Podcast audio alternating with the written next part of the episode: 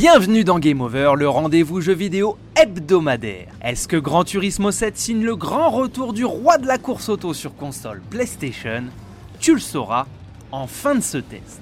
25 ans sont passés depuis la révolution Gran Turismo sur PlayStation. Le 4 mars dernier, la simulation de polyphonie digitale est de retour sur PS4 et PS5 en conservant le côté e-sport du précédent volet, mais renouant avec ses fondamentaux. Attendu par toute une communauté, voici nos impressions après plus de 25 heures de route. Pour redorer son blason face à une concurrence agressive comme Project Cars, Assetto Corsa et surtout Forza Motorsports, son équivalent sur Xbox, le jeu de Kazunori Yamauchi propose un retour aux sources. Le niveau de pilotage n'est plus la priorité. Désormais, le joueur se lancera dans une collection de véhicules répartis dans 39 menus proposés par Luca, le tavernier du GT7 Café. Au centre du titre, il permet de se lancer dans des courses et championnats qui, une fois remportés, vous récompensent d'un véhicule et d'un cours d'histoire automobile. En plus des traditionnels permis permettant de s'inscrire aux compétitions, des courses arcades, le rallye musical, des défis drift et un système de missions éco-conduite, dépassement, aspiration sont au programme. Pour ne pas effrayer les novices, l'ensemble du jeu est distillé petit à petit sur une très grande map. Techniquement réussi, sans être pour autant une baffe technique, la faute à la cross-gen, GT7 est très bon sur ses effets météo et élégant dans son interface. À mesure des succès, vous récolterez plus d'argent et délaisserez le marché de l'occasion pour vous orienter vers les modèles récents du Brain Central ou les véhicules légendaires accessibles qu'après de très très nombreuses heures de jeu.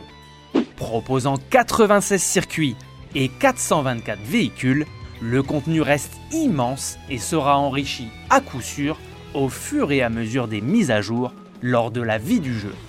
Très attendu sur la gestion de son IA, Gran Turismo déçoit encore, là où la concurrence fait beaucoup mieux. Scriptée, elle suit son petit chemin, n'attaque jamais, attention à l'ennui, après une vingtaine d'heures. Concernant la gestion des collisions et des impacts, même constat, elle est quasiment inexistante et n'a toujours pas évolué. Le temps semble venu de se faire une raison. Tu aimes les jeux de course automobiles Tu es plus adepte des jeux d'arcade typés Need for Speed? Ou préfères-tu les jeux qui optent pour la simulation comme ce GT7 Dis-le moi dans les commentaires. On va devoir malheureusement parler du gros point noir du jeu et de mon avis final, alors reste bien jusqu'au bout si tu souhaites tout savoir sur ce Grand Turismo 7. Si l'on passe au-dessus de sa connexion permanente pour le solo, de sa surcouche microtransactions faisant de trop nombreux appels du pied en jeu, le prix exorbitant de certains modèles, l'impossibilité de vendre ses voitures pour récolter plus facilement des crédits, et le rééquilibrage des récompenses depuis la mise à jour qui empêche aux joueurs de farmer les crédits, ce dernier volet de GT7 reste très réussi.